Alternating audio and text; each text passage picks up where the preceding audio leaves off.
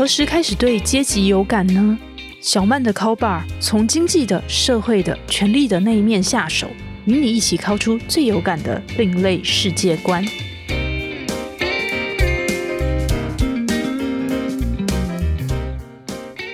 各位听众朋友，大家好，欢迎来到方格子电台小曼的 call bar，我是陶小曼，是一名作家。过去在体制内的时候，跑过财经和政治线，现在也是一名独立记者。在这一集，我们要来聊聊一个神秘的领域——包养。讲到包养，仿佛某一种都市传说。大家都知道，包养在历史上起来有字。高地位的男性，除了三妻四妾之外，他们还会在妓院里面包养自己喜欢的红牌，当时的用语叫做“书龙”。甚至他们会在妓院中举办正规的婚礼仪式。包养也不只是男性的专利，高地位的女性，他们也会有男宠。只是到了近代社会，包养的交易和合约就不受到法律的承认，于是就更加的地下化了。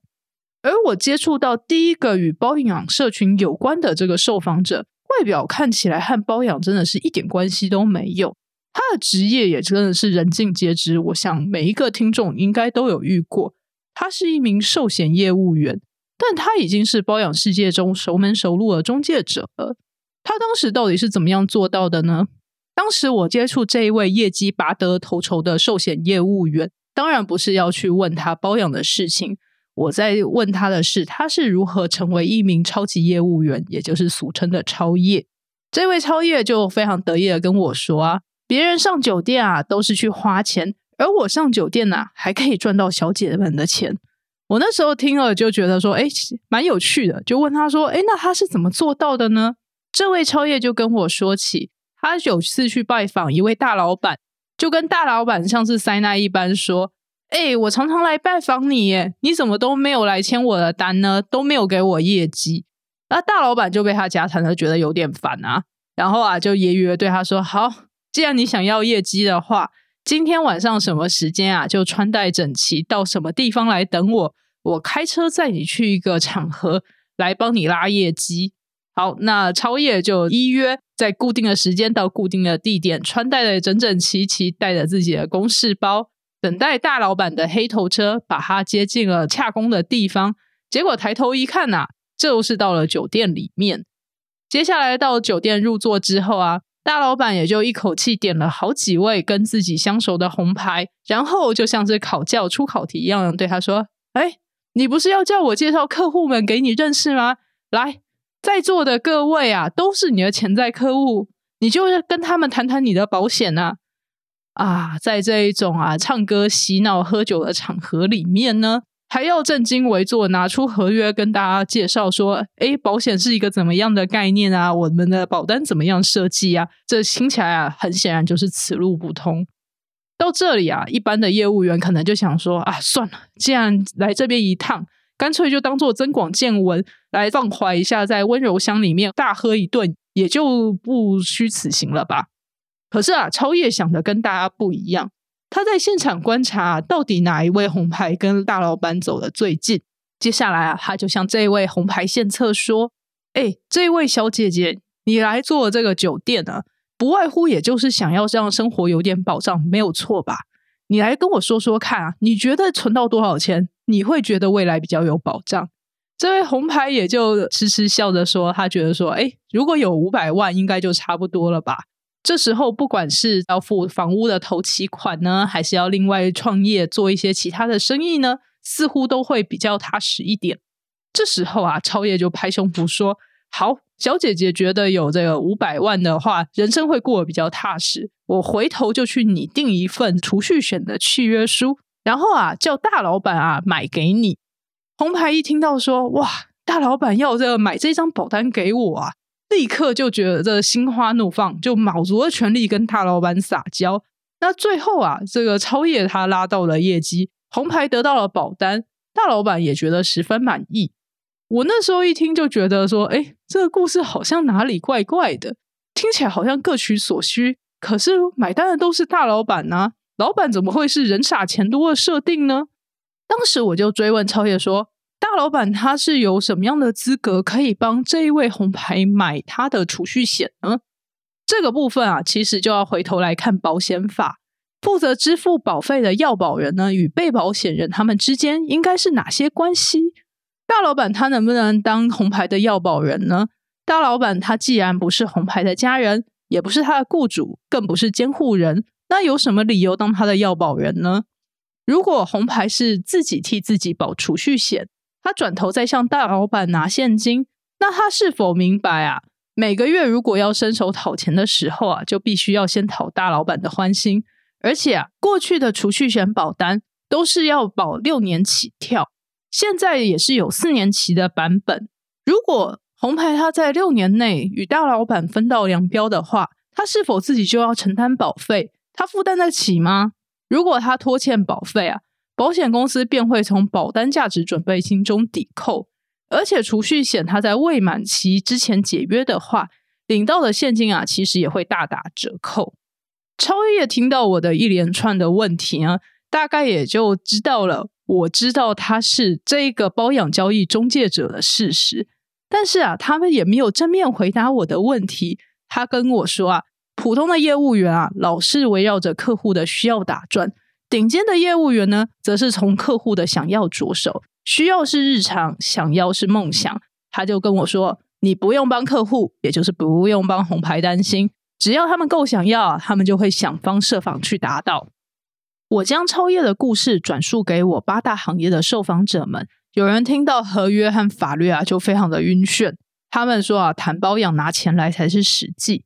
有的人就表示自己和家人已经积欠了健保费很多年，欠到账户都被冻结了。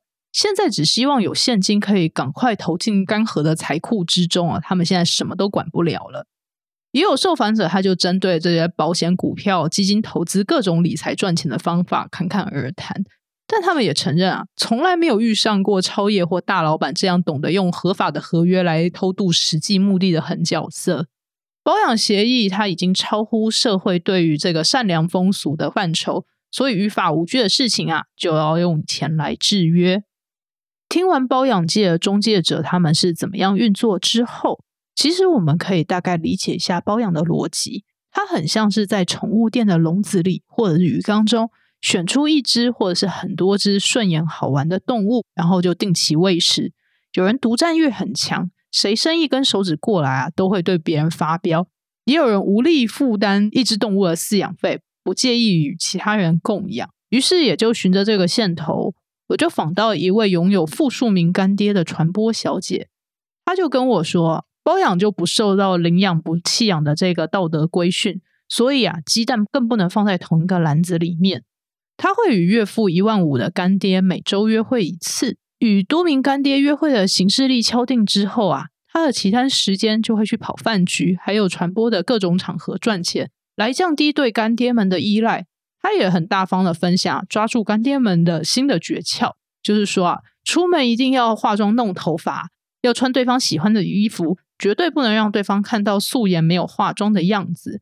然后他就非常自尊膨胀的跟我说啊，跟男人出去还 A A 制，也就是要跟男人各付各的女生啊，一定是长得不够正。我那时候听了，其实有一些瞠目结舌，因为他会这么说。是因为他很清楚自己的美貌，还有这种模拟恋爱的感觉是自己最重要的商品。那既然是商品的话，当然就不能贱卖或者是免费的奉送，以至于他很难以想象男人和女性把账单分清楚到底是怎么样的情况。接下来，这位传播小姐也谈起她的干爹们，她说：“我每次跟干爹出去，都要打扮的漂漂亮亮，穿他们喜欢的衣服。一部电影啊，不管看过多少遍。”都要当做第一次看，不能够爆雷。这难道不花我的时间、不花我的钱、不花我的精神吗？很辛苦，好不好？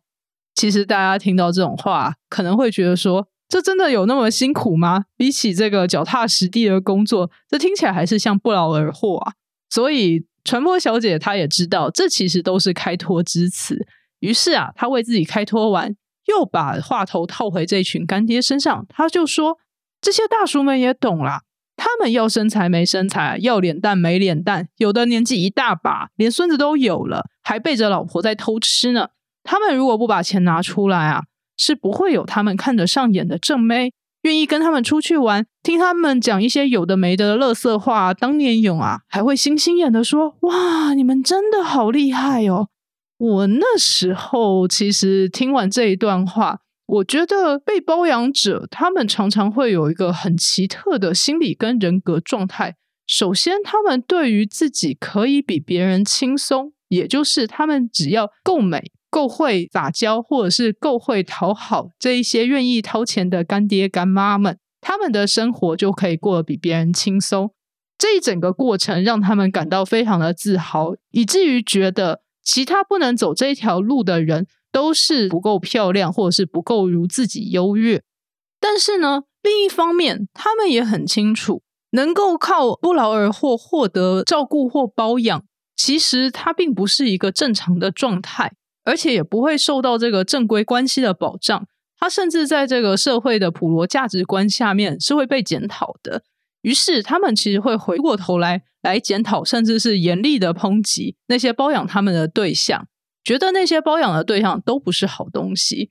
其实我当下直觉听的时候啊，就会想说：呃，你说对方不是好东西，但是被不是好东西包养的你，请问您是您怎么自我定位呢？那为了不要让现场爆发冲突，其实我是没有把这一段话讲出来的。可是啊，我还是不能压抑我心中的一个不认同点。我觉得在这个自卑或者是自大、反复拉扯的这个人格状态之中，另一个让我觉得我不能认同的实际状态是这样的：很多人觉得说，诶，当我只要解决掉我的这个经济困难之后，我就可以去追梦。或者是去培养更多的这个技能，做我想要做的事情，发展我真正的天赋与热情。可是啊，我在所有我采访的被包养者身上，我从来没有看到有人因为经济状况变好而对自己的梦想或者是天赋热情采取行动。他们想的都是啊，我到底要怎么维系这个关系，让我可以能捞则捞，能混则混到最后一刻。反正这个关系就是这么的不稳定、不踏实，那我怎么样才能够榨取到最后一滴利益呢？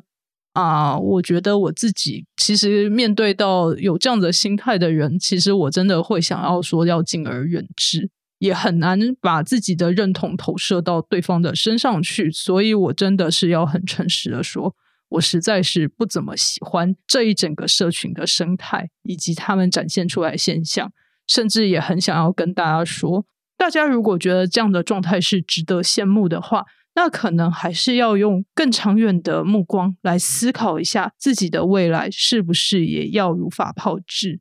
当然，包养这一行，他们也不是做慈善佛心的，有钱能使鬼推磨，也因此。有些包养客，他们很独中，叫做所谓的素人。他们觉得说，哎，那样子的互动的关系之中，比较青涩和单纯一点，不会像八大人那样，一见面或者是一进入包养的关系之中，就立刻可以谈清楚钱的问题。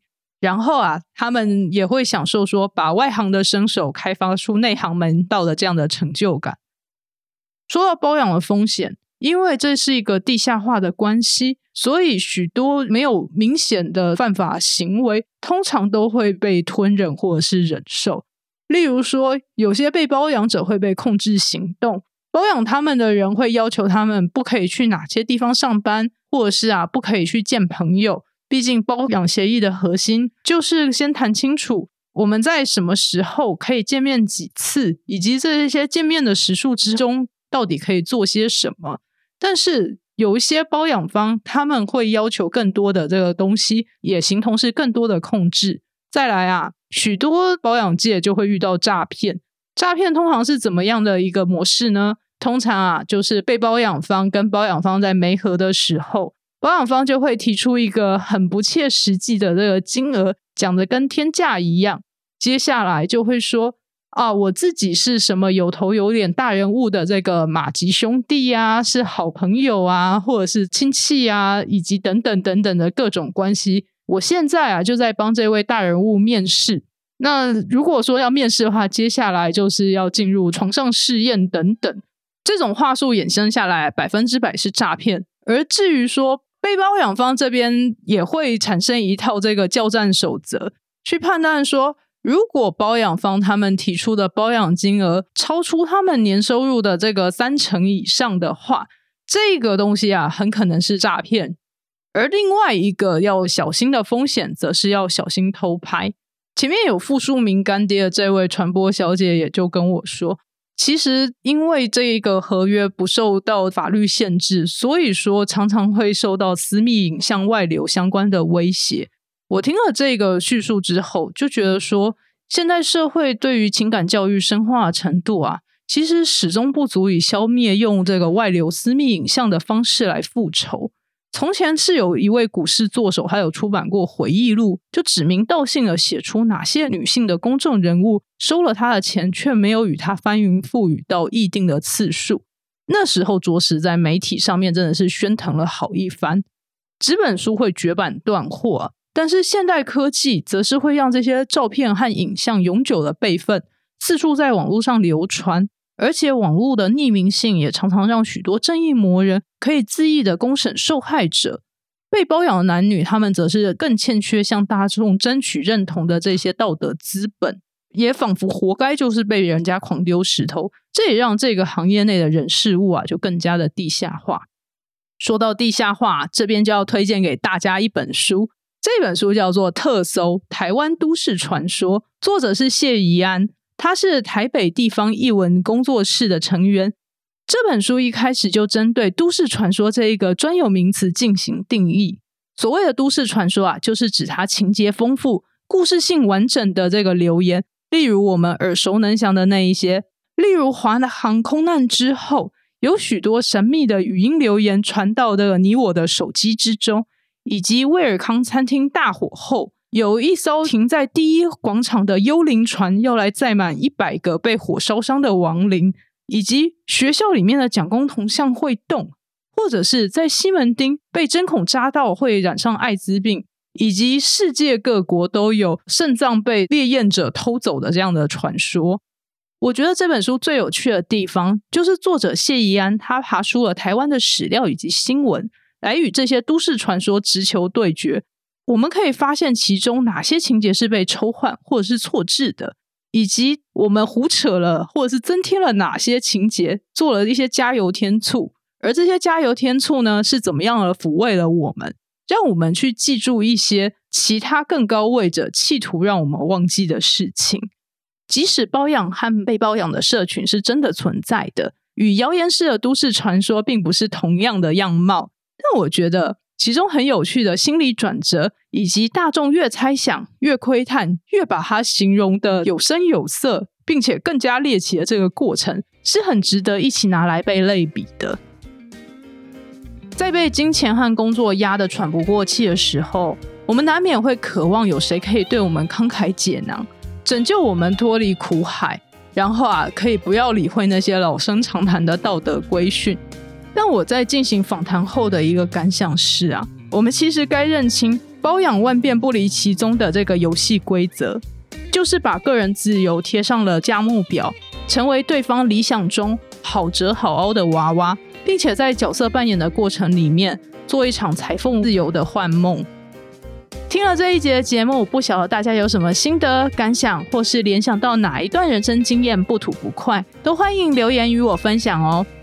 未来我将继续在小曼的 Call Bar 持续分享有关社会阶级的衍生性八卦，期待你的收听，我们下期再会。